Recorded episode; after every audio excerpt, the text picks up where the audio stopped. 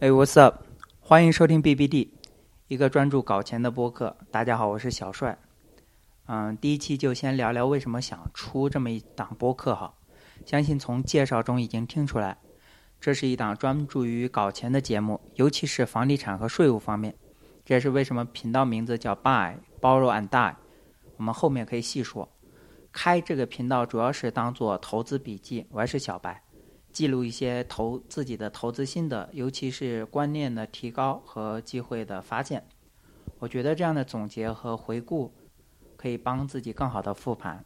嗯，所以本节目是不固定时间更新的哈，长度也不固定，我尽量每期控制在十五到二十分钟，尽量哈，嗯，不超过三十分钟，因为感觉浪费大家的时间比浪费大家金钱更可恨。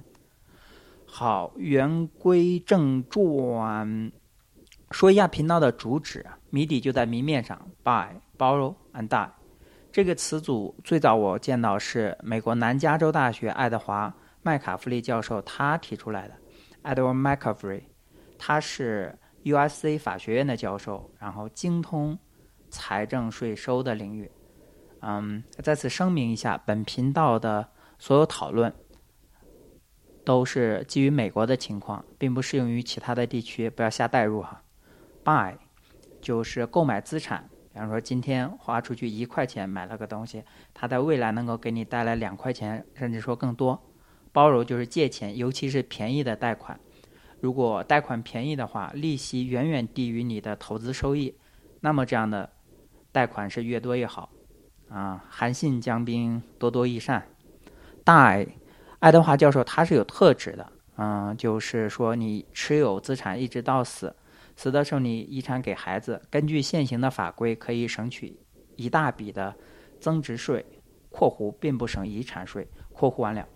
举个例子哈，你十块钱苹果股票还十块钱的时候，你买了很多很多，然后去世的时候，苹果股价已经二百了，你涨了二十倍，但是你一股没卖，你给了娃，娃呃就没有你这么好的定力了，他二百一的时候就全给卖出了，那么。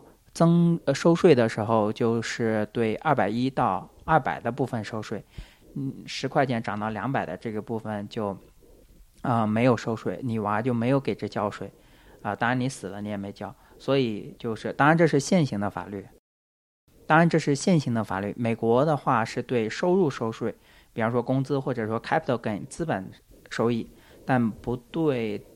这个资产收税，如果你不卖出你的房产或者你的股份、你的股票，当然这是目前的情况，已经有不少政客和地区在考虑对资产收税了。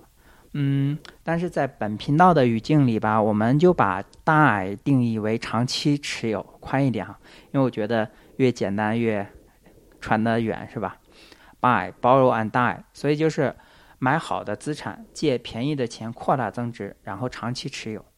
我发现我自己哈，现在对房产比对股市的兴趣要大很多很多，所以我会把这个播客大多数的时间花在美国的房子和税务方面。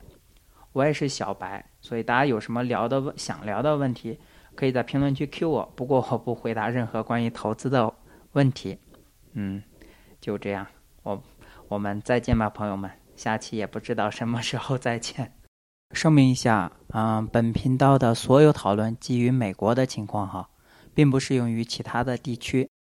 投资有风险，啊，没有任何投资的建议在节目里面，大家独立研究、独立判断、独立决策，对您和您的家庭负责。再见。